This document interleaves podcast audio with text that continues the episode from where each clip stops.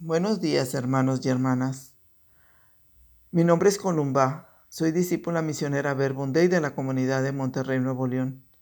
Por gracia de Dios puedo compartirles palabras de vida. Los invito a ponernos en la presencia de Dios en el nombre del Padre, del Hijo y del Espíritu Santo. Amén. Es Viernes Santo. Todo ya está preparado.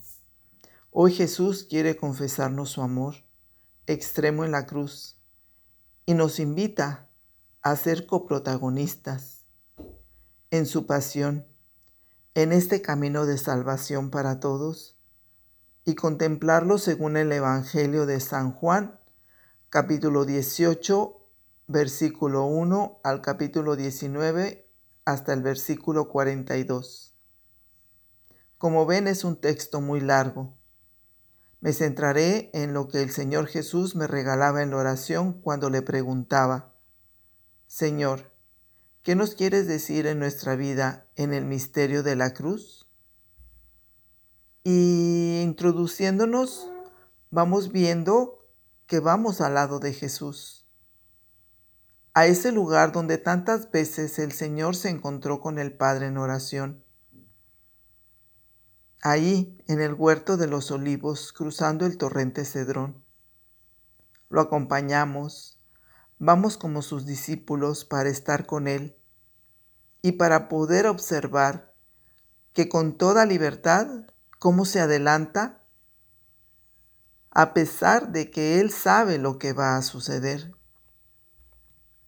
Y les pregunta a los que se le, se le acercan, son los soldados, los guardias del Sanedrín, así como Judas el traidor.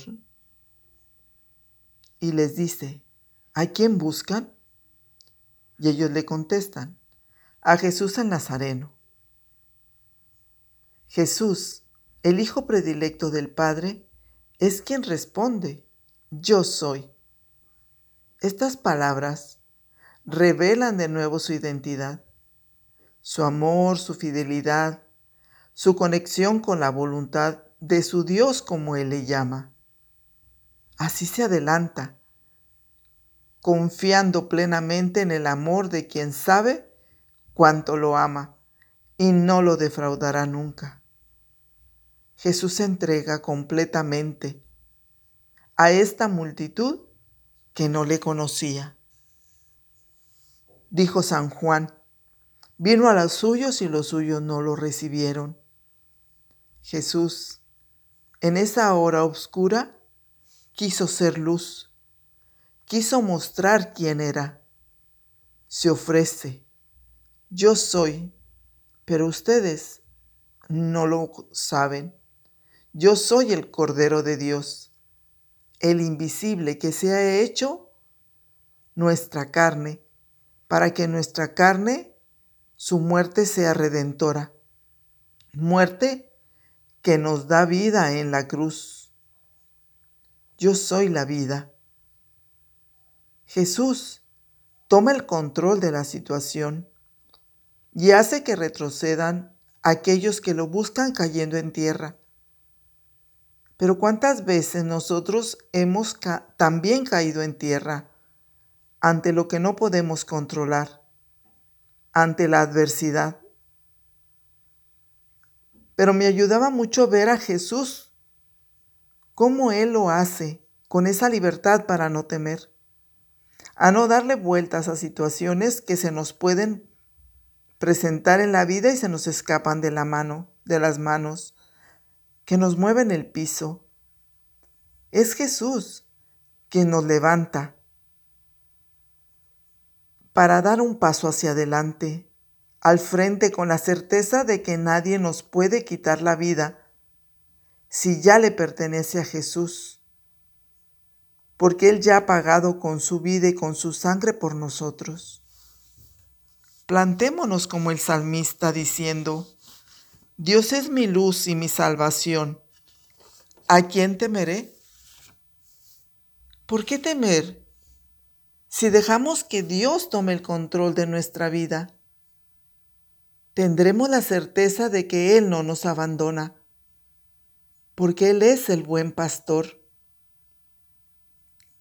En el Evangelio dice, les he dicho que soy yo. Si me buscan, dejen que estos se vayan. Aquí está la promesa del Señor de que a su lado ninguno será capturado para siempre. Él no defrauda a nadie, Él no deja a nadie. Así también entendía que el buen pastor protege a sus ovejas. Yo doy la vida por mis ovejas y ellas me siguen. Este viernes, sigamos a Jesús en su obediencia hasta asumir el sufrimiento, porque comprendía que el sufrimiento de Jesús en la cruz ha sido la causa de nuestra salvación. Tu crucifixión, Señor, fue por mis rebeldías. Perdóname porque cada vez que me niego a hacer tu voluntad, tú mueres por mi falta de amor. Pero el Señor no se echa para atrás. ¿Por qué estás ahí? ¿Por qué te acercas a mí? No lo entiendo. Dime por qué, Señor.